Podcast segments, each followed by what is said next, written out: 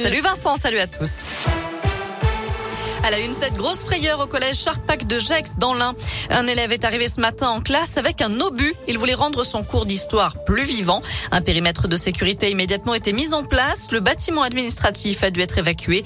Les démineurs se sont rendus sur place. Ils ont confirmé qu'il s'était sans danger.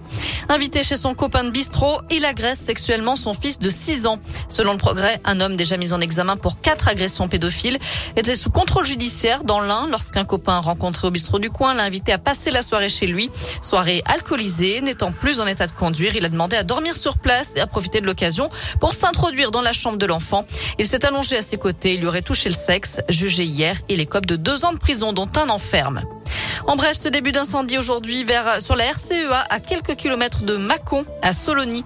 Une smirmorque transportant des matières dangereuses a commencé à prendre feu pour une raison encore inconnue. Le chauffeur a réussi à détacher la remorque. Le feu a rapidement été éteint par les pompiers. Aucun dégât sur l'environnement n'est à signaler selon le journal de Saône-et-Loire.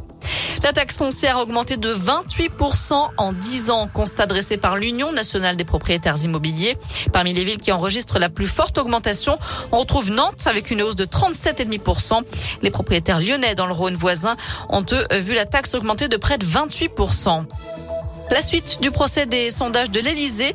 Le tribunal ordonne l'audition de Nicolas Sarkozy comme témoin.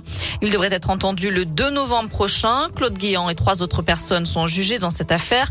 Plusieurs millions d'euros d'enquête commandés à des entreprises dirigées par les conseillers politiques de Nicolas Sarkozy.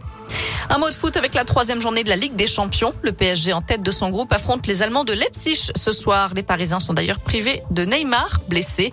Le coup d'envoi sera donné à 21h. Et puis des nouvelles de l'ancien joueur de la GL Bourg, Zach Picoc, après un départ avorté au Mans. L'ancien capitaine de la jeu s'est engagé avec Fausse Provence, promu dans l'élite. Merci beaucoup Noémie.